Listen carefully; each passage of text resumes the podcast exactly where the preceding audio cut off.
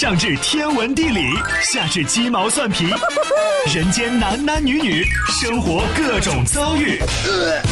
这天下的事儿就没有谈笑不聊的，这小子什么都敢说。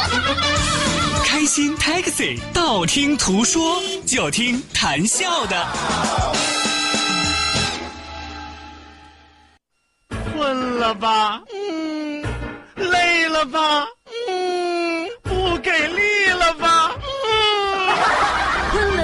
给力了，就听谈笑呀，听开心 Taxi，道听途说。生活难免苦辣咸，谈笑陪你说甘甜。开心 Taxi，道听途说，FM 九十二点六，谈笑为你而说。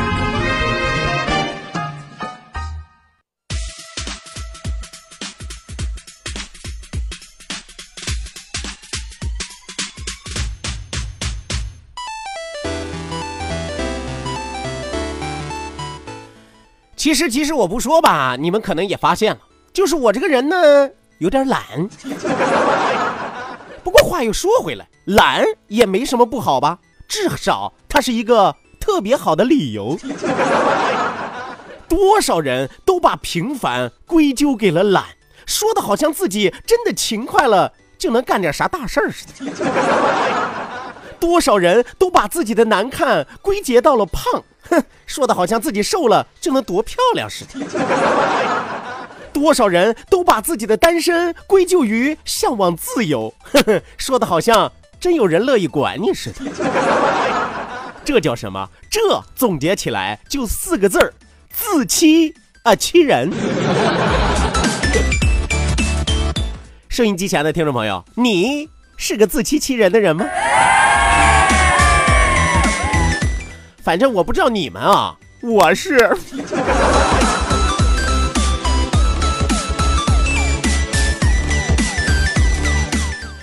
好的呢，收音机前各位亲爱的小伙伴，欢迎您准时走进活力九二六这一时段是谈笑每天为您送出的开心 taxi 道听途说娱乐脱口秀。娱乐脱口秀，让我们认识更多好朋友。希望收音机前有更多的好朋友啊，都能够踊跃的站出来，是吧？和谭笑来说一说啊，你是不是一个自欺欺人的人？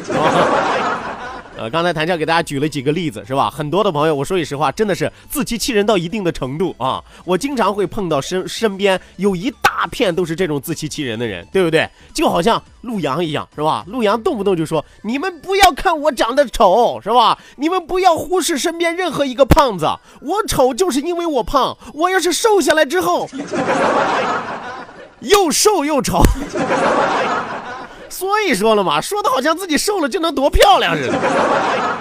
同样啊，同样啊，雨桐也是一样的呀，是吧？很多朋友都知道，雨桐这么大年纪了依然单身，对吧？每次一问到单身这个问题的时候，雨桐总是给自己找借口。我之所以单身，那是因为我向往自由。哎，我还有诗和远方的田野。种地的就说种地的，还诗和远方的田野。说的好像真的有人乐意管你似的，是吧？就这块烫手的山芋，谁敢管，对不对？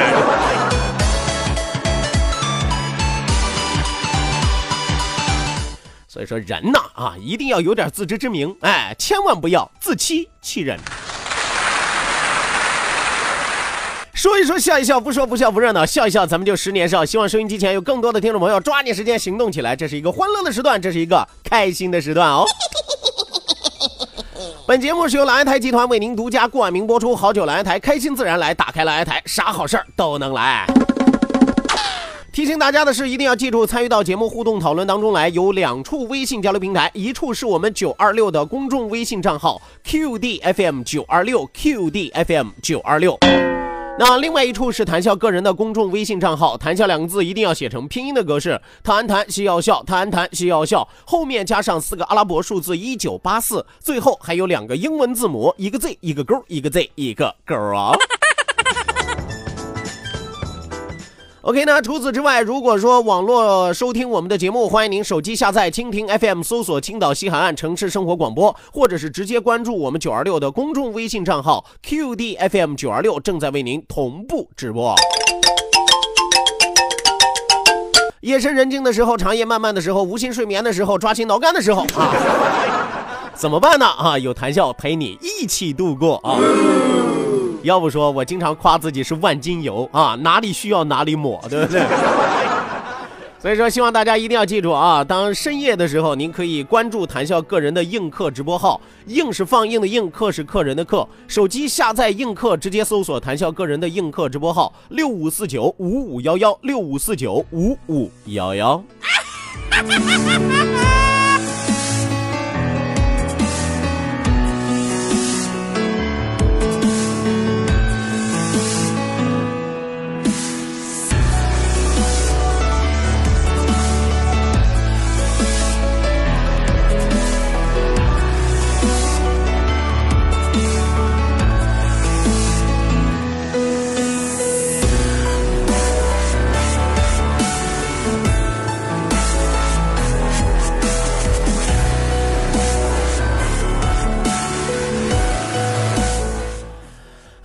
在昨天的节目当中啊，谭笑和收音机前很多的女孩子来说了说啊，世界上有哪些不靠谱的男人，是吧？我们常说人怕选错行，是女怕嫁错郎啊，怎么会嫁错郎呢？对不对？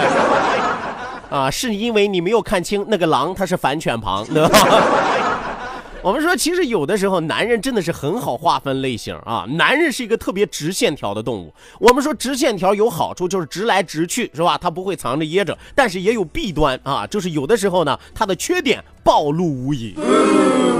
比如说，咱们和大家说的这个男人到底有哪些不靠谱的类型？昨天和大家说了四类啊，接下来第五类，我相信绝对会有女性听友把它划归到黑五类，是吧？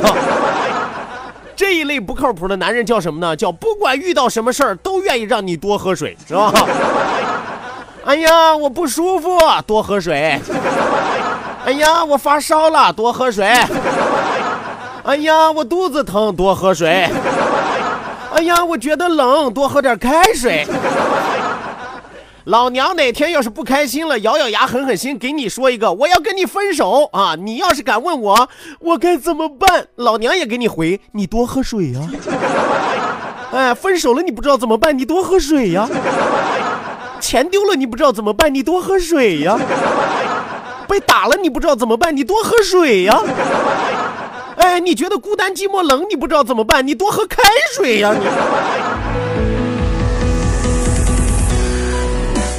所以说，收音机前的女孩子永远记住了，对于男生跟你说多喝水，你永远记住，只需要回他三个字就可以了啊，喝你妹！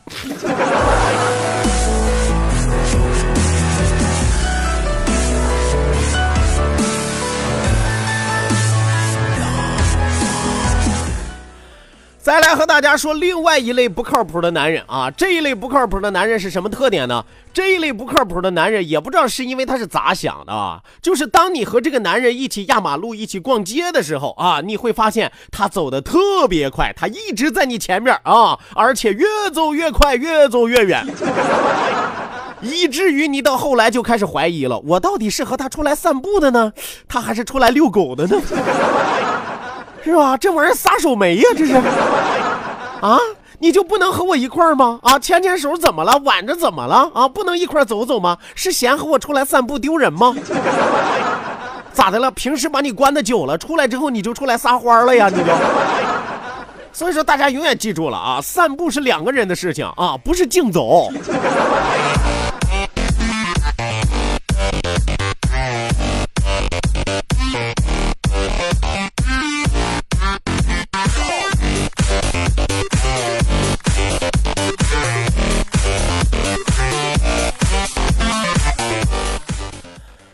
继续和大家来说一说啊，还有一种不靠谱的男人叫什么呢？叫做我家怎么怎么着，我家怎么怎么着。哎，这类男人你会发现他有一个口头语，什么样的口头语呢？比如说，哎呦，我家特有钱啊，我们家特牛叉，我们家特了不地啊，我们家特了不起。请恕我冒昧问一句啊，抛开你们家啊，你还剩个啥？是吧？改天你跟老娘说说你有多牛啊？是不是？改改天你跟姥姥老娘说说你自己白手起家你赚了多少钱呀？对不对？告诉我你有多了不起，你有多了不得呀？你家你家啊！我这我到底要嫁给你家谁？是吧？抛开你家，你就是个零，你知道吗？零蛋吗？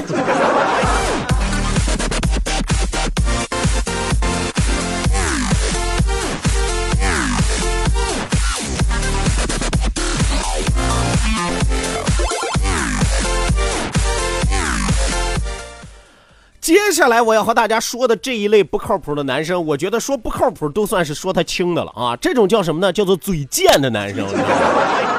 哎，什么叫做嘴贱的男生呢？嘴贱的男生就是把嘴贱当成直爽啊。这种人有个特点就是，哎，我说话直，你别往心里去。老娘凭什么不往心里去？哎，我说话就这样，你别介意。老娘凭什么不介意？对不对？抓着别人的敏感话题就不放啊！比如说，动不动就跟人家这姑娘说：“哎呦喂，小样儿，前男友这么快就没有啦，另结新欢啦！哎呦，这个和你前男友是一个类型的哦。”老娘有前男友怎么了？老娘前男友娶了别人又怎么了？别的男人和我前男友一个类型的又怎么了？你自己摸着你自己良心，你自己照照镜子，你看看，你有前女友吗？你有吗？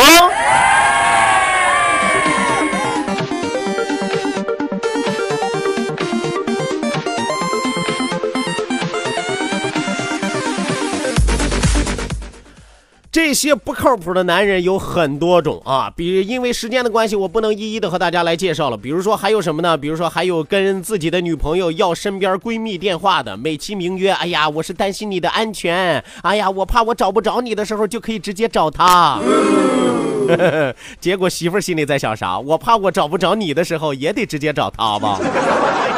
而且你会发现，他只要你漂亮闺蜜的电话哦。啊，另外有一种男人啊，另外这种男人就不叫男人了，叫做种牛，就是对所有的女生都一样好，干妹妹、干姐姐一大把啊，是不是想家里红旗不倒，外边彩旗飘飘呀，是吧？所以大家永远要记住了，这十类男人是这个世界上最不靠谱的男人，人人得而诛之的男人。不过话又说回来啊，你说这十类男人抛开了之后，还剩下哪些男人啊？我目前可以告诉你啊，还没发现，反正得找找啊，得找找。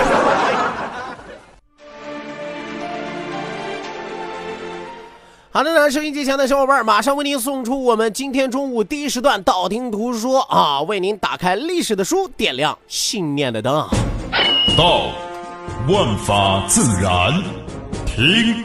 天下大观，图风雨无阻，说说说说说说什么呀？到底说什么？我哪知道？听谈笑的呀。说谈笑风生，道听途说，说说道听途说。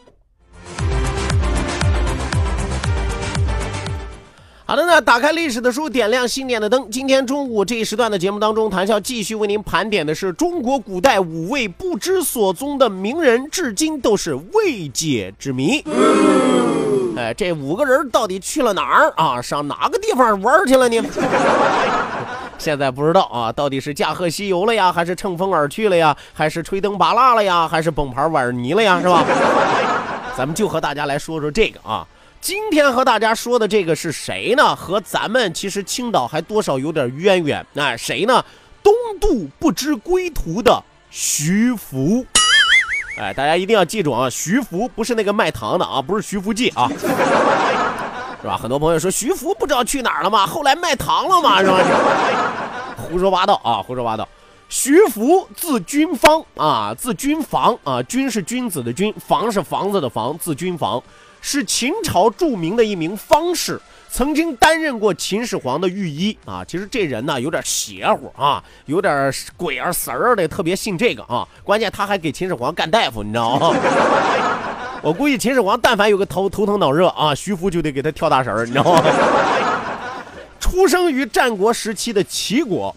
那么秦始皇时期呢，徐福曾经率领三千童男童女自山东沿海东渡。咱都知道，咱们不是有琅琊吗？是吧？从琅琊台那个地方东渡的嘛，是吧？当然还有崂山那边他也去过嘛，是吧？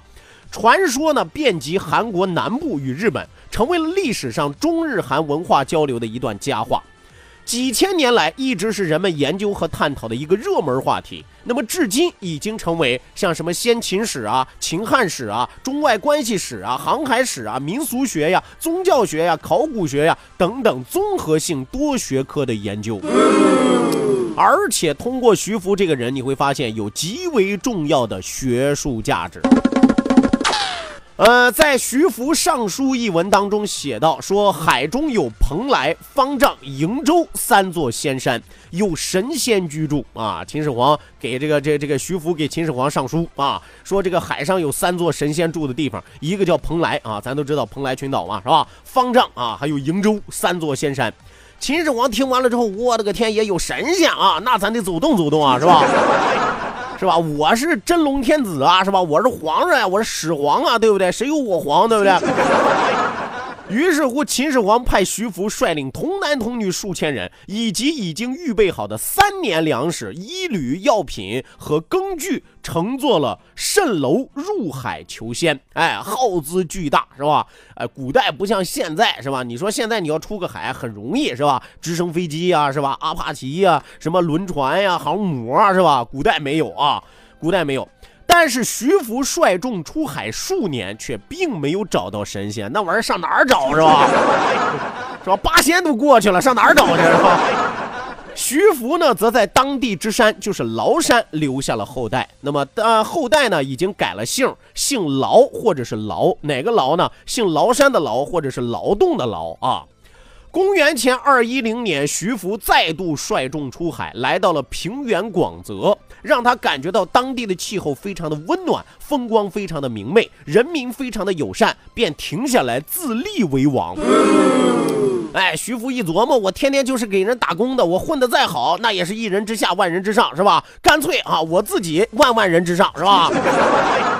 所以说他自自立为王了啊，教当地人农耕啊、种地啊、打鱼、捕鲸和立纸的方法。那么此后再也没有返回中国。也有主流说法说徐福死在了汪洋大海之中。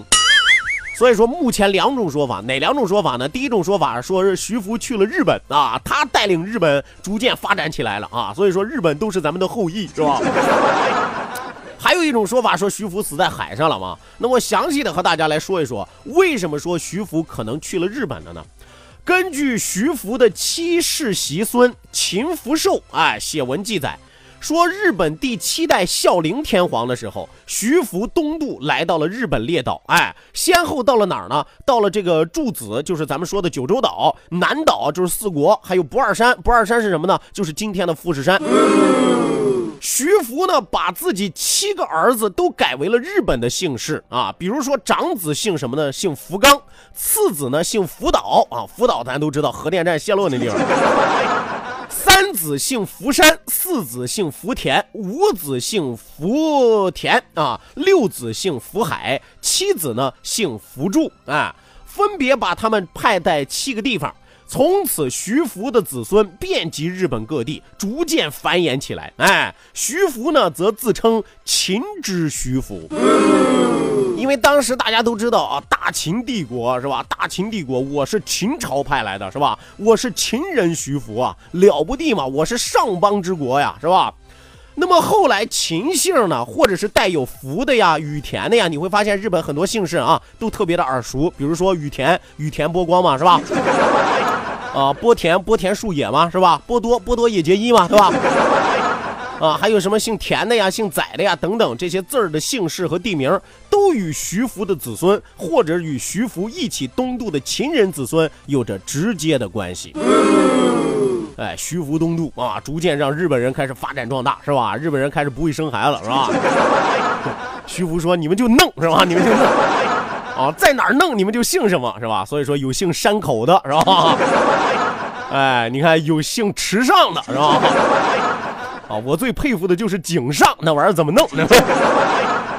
是吧？那么几乎每个人来到世上啊，都奔波满足欲望的路上，或钱或权或色。若是常人，凭此三样已经足够追求一生了。但是若非常人呢？什么意思呢？徐福其实就是这个样子。我们说，事到如今，徐福到了哪儿？没有人知道。有人说去了日本，也有人说去了琉球，还有人说呢，说这船队遇到了风浪，全部失沉大海。